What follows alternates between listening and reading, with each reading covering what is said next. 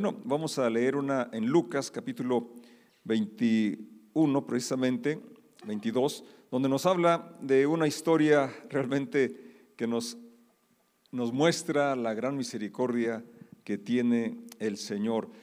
Lucas capítulo 22, verso 54 en delante. Entonces lo arrestaron y lo llevaron a la casa del sumo sacerdote.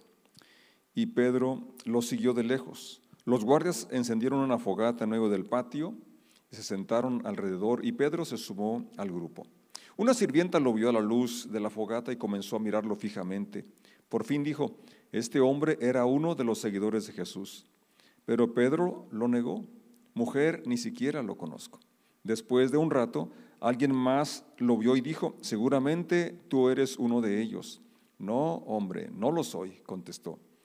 Alrededor de una hora más tarde, otra persona insistió, seguro, este es uno de ellos porque también es Galileo. Pero Pedro dijo, hombre, no sé de qué hablas. inmediatamente, mientras aún hablaba, el gallo cantó. En ese momento, el Señor se volvió y miró a Pedro. De repente, las palabras del Señor pasaron rápidamente por la mente de Pedro. Mañana, por la mañana, antes de que cante el gallo, me negarás tres veces que me conoces. Y Pedro salió del patio llorando amargamente. Oremos, Padre, te damos gracias por esta lectura, gracias por tu presencia, gracias porque tu palabra es viva, es eficaz y podemos hoy ser ministrados y conocer un poco más de lo profundo, de lo inmenso, de lo insondable que es tu amor. En el nombre de Jesús decimos, amén, amén. Bien, pues este relato es realmente conmovedor y pudiera ser que no tiene que ver nada con el amor, pues es una, una, historia triste porque nos habla de cómo Pedro niega a su Señor. Pero bueno, el, el, amor está en ese, esa expresión del amor de Dios que dice San Juan 3:16, que de tal manera amó Dios al mundo que dio a su Hijo unigénito para que todo aquel que en él cree no se pierda, mas tenga vida eterna. Entonces, con un regalo tan fascinante, tan grande, no se espera que estuviéramos agradecidos y le, y le sirviéramos le entregándole nuestro todo sin reserva. Sí, y de hecho Pedro tenía esa determinación y cuando el Señor le, le dijo, le advirtió que que todos iban a, dejarlo, que esa noche iban a escandalizarse, lo iban a abandonar. Y Pedro dice, yo no te voy a dejar, aunque todos te dejen, yo no te voy a dejar, estoy dispuesto a ir contigo aún hasta la muerte. Y es cuando le dice el Señor, este, esta noche me vas a negar, me vas a negar que me conoces tres veces. Y bueno, así sucedió, ya leímos este, esta historia, este relato. Eh, otro evangelio, el evangelio de Marcos, menciona que incluso eh, es, perdón, es Mateo, donde el capítulo 26 menciona que no solamente lo, lo negó, sino que dice, empezó, comenzó a maldecir y a jurar, no conozco a ese hombre. Pues se habían dicho que su forma de hablar lo distinguía, entonces bueno, voy a hablar como ellos, y dice, empezó a maldecir.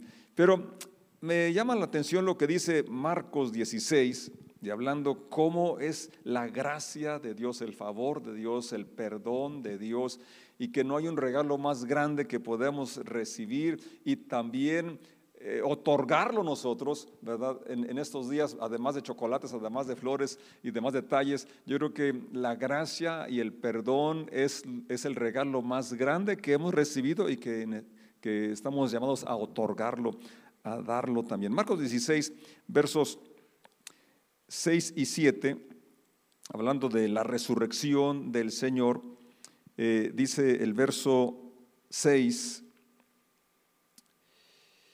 pero el ángel les dijo, no se alarmen, ustedes buscan a Jesús de Nazaret, el que fue crucificado, no está aquí, ha resucitado. Miren, aquí está donde pusieron su cuerpo. Ahora vayan y cuéntenles a sus discípulos, incluido Pedro, que Jesús va delante de ustedes a Galilea, allí lo verán tal como les dijo antes de morir.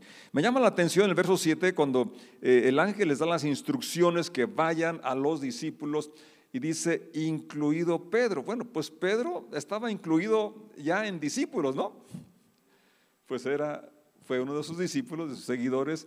Y, pero sin embargo aquí ya vemos que eh, quería que estuviera bien seguro que Pedro eh, estuviera en la reunión, que estuviera informado que el Señor iba a verlos y que lo estaba esperando, porque muchas veces nos descalificamos nosotros, muchas veces no nos perdonamos nosotros y este, relato me, llama la atención eso, de que Dios nos perdona, nos restaura, que es el regalo más grande, que cada día es nueva su misericordia, nos regala eh, su perdón, nos regala la oportunidad de enmendar nuestros errores, de acercarnos de nuevamente a Él, porque Él no se aleja, nosotros somos los que nos, nos alejamos.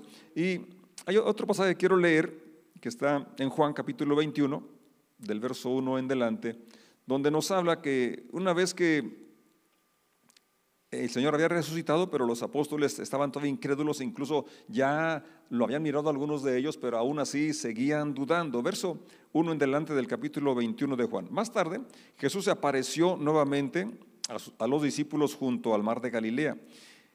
Este es el relato de lo que sucedió. Varios de sus discípulos se encontraban allí. Simón Pedro, Tomás, al que apodaban el gemelo, Natanael de Caná, de Galilea, los hijos de Zebedeo y otros dos discípulos. Simón Pedro dijo, me voy a pescar. Recuerden que a él lo llamaron a pescar hombres, ¿verdad? El Señor le dijo, sígueme y te voy a enseñar a pescar hombres. Entonces, Pedro ya tenía la comisión, había sido entrenado. Sin embargo, no dudo que había la culpabilidad, la condenación, el remordimiento de cómo fui capaz de negar a mi Señor. ¿Cómo fui capaz de, negar a mi maestro? Y no una vez, no dos, sino tres veces y la tercera hasta maldije. En ocasiones, ¿verdad? Sucede así que podemos, hemos negado al Señor. Quizás no hemos maldecido, quizás no hemos dicho insultos, o a lo mejor sí, pero actitudes, acciones, ¿verdad? Que de alguna manera estamos negando lo que profesamos, estamos negando eh, el, amor que, que nos tiene el Señor, pero este relato por eso eh, quise compartirlo porque si algo nos regala Dios, eh, no solo cada 14 de febrero, no solamente de febrero, sino todos los días, es su misericordia, una oportunidad para eh, enmendar nuestra vida, para acercarnos a Él. Y quizás hemos abandonado también el llamado que nos hizo en un momento quizás un momento tú decidiste dedicar más tiempo a compartir del Evangelio, a, servir en, la congregación, en, el lugar de reunión, a desarrollar, guiar un curso, no sé, eh, muchas áreas donde quizás has estado involucrado y por alguna razón eh, lo has dejado, quizás decepcionado, quizás eh, frustrado, quizás alguna, algún pecado en el, que, en el caíste y eso te ha hecho pensar que ya no puedes, ya no, ya no es posible. Y por eso Pedro dijo, me voy a pescar, me voy a sembrar. Nosotros también vamos, y aquí está lo interesante, ¿no? ¿Cómo podemos eh, influenciar a otros? Nuestras decisiones, nuestras acciones siempre influyen a otros, más de lo que nos damos cuenta. Y aquí vemos que Pedro influye con los demás y dice, pues también nos vamos a pescar. Así que salieron en la barca, pero no pescaron nada en toda la noche. Al amanecer, Jesús apareció en la playa, pero los discípulos no podían ver quién era. Les preguntó, amigos, ¿pescaron algo? No, contestaron ellos. Entonces él dijo, echen la red a la derecha de la barca y tendrán pesca. Ellos lo hicieron y no podían sacar la red por la gran cantidad de peces que contenía. Entonces el discípulo a quien Jesús amaba le dijo a Pedro, es el Señor. Cuando Simón Pedro oyó que era el Señor, se puso la túnica porque se la había quitado para trabajar. Se tiró al agua y se dirigió hacia la orilla. Pero los otros quedaron en la barca arrastrando la pesada red llena de pescados hasta la orilla, porque estaba solo a unos 90 metros de la playa. Cuando llegaron encontraron el desayuno preparado para ellos, pescado a la brasa y pan. Traigan algunos de los pescados que acaban de sacar, dijo Jesús. Así que Simón Pedro subió a la barca y arrastró la red hasta la orilla. Había 153 pescados grandes y aún así la red no se había roto. Verso 12. Ahora acérquense y desayunen. Dijo Jesús, ninguno de los discípulos se atrevió a preguntar, ¿quién eres? Todos sabían que era el Señor. Entonces Jesús les sirvió el pan y el pescado. Esta fue la tercera vez que se apareció a sus discípulos después de haber resucitado de los muertos. Después del desayuno Jesús le preguntó a Simón Pedro, Simón, hijo de Juan, ¿me amas más que estos?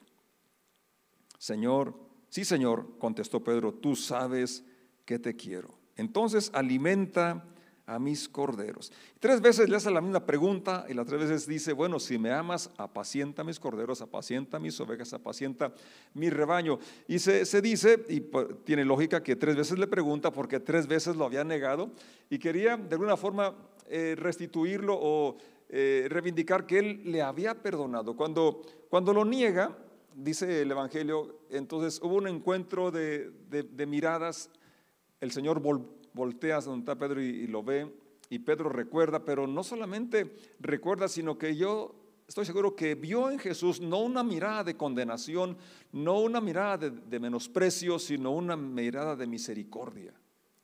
Y eso es importante que podamos captar cómo nos mira Dios. Aún en nuestras limitaciones, en nuestras fallas, en nuestra frustración, nos ve con ojos de misericordia. Tus ojos revelan hay un canto que cantábamos hace tiempo. Entonces, que podamos ver que no solamente Dios nos ve, sino que nos habla y quiere confirmar nuestro llamado, nuestra vocación, cómo nos ha restaurado, cómo eh, eh, en esa gracia, en ese favor inmerecido eh, demuestra el llamarnos de nuevo para continuar estar viviendo cerca de Él. Y la respuesta del amor o la manifestación del amor es servir. Por eso cuando le dice, bueno, ¿me amas? Sí, muy bien. Entonces, sirve, alimenta, pastorea, cuida, y esto se aplica a cada uno de los que estamos aquí porque tenemos personas cerca de nosotros a las cuales podemos brindar cuidado, brindar atención. Y de esa manera estamos brindando o dando de lo mucho que Dios nos ha dado, de su amor, de su gracia, de su favor, de su misericordia. Pero sobre todo, lo, principal creo que deberíamos de recibir cada día es el perdón, la gracia de Dios, aun cuando lo hubiésemos fallado. Porque como hemos estado diciendo, si no nos amamos a nosotros, si no nos perdonamos a nosotros, ¿cómo podemos dar lo que no tenemos?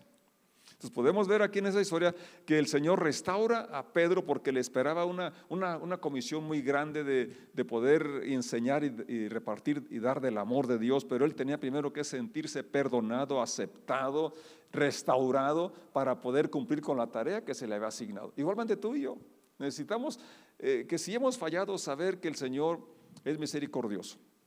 Que si confesamos nuestros pecados, Él es fiel y justo para perdonar nuestros pecados y limpiarnos de toda maldad. Que Él quiere que tengamos comunión, que tengamos eh, esta relación estrecha con Él, no cada reunión, no cada 14 de febrero, sino que cada día disfrutemos de su amor, de su misericordia y que podamos recibir su perdón, que nos restaura, que nos acerca a Él, que nos anima y que ahora espera también entonces que e, ese, ese, amor que tenemos para Él lo dispensemos, lo demos a los que nos rodean, porque todos, como dije, tenemos personas que dependen de nosotros. Quizás no seas el padre de familia, pero como hermano menor o quizás digas ni familia tengo, pero hay personas cerca de ti a las cuales puedes servir con, las cuales puedes compartir de lo mucho que Dios te ha Y yo creo que esa es la mejor manera de celebrar el amor y la amistad, de recibir el amor y la amistad, la aceptación de Dios y dispensarla a cada persona que nos rodea. Entonces eso creará un ambiente distinto en nuestra familia, en nuestro hogar, en nuestra congregación y en el mundo cuando tenemos conciencia de que somos perdonados, somos aceptados, somos restaurados y que tenemos una provisión vasta del amor de Dios en nuestro corazón para poder alimentar, para poder cuidar. Esa es la prueba del amor. De tal manera amó Dios al mundo que dio. Entonces, amamos a Dios. Él espera entonces que sirvamos, que cuidemos a las personas que están cerca de nosotros. No, no tienen que ser niños. A veces miramos que las personas no tienen ninguna necesidad. Todas las personas necesitamos afecto, necesitamos comprensión, necesitamos una segunda oportunidad, que no las eh, desechemos, que no las, las, miremos con menosprecio, sino al contrario, las vemos como una persona valiosa a los ojos de Dios, porque Él pagó un alto precio por cada persona. De tal manera amó Dios al mundo, no unos cuantos. ¿A quiénes amó?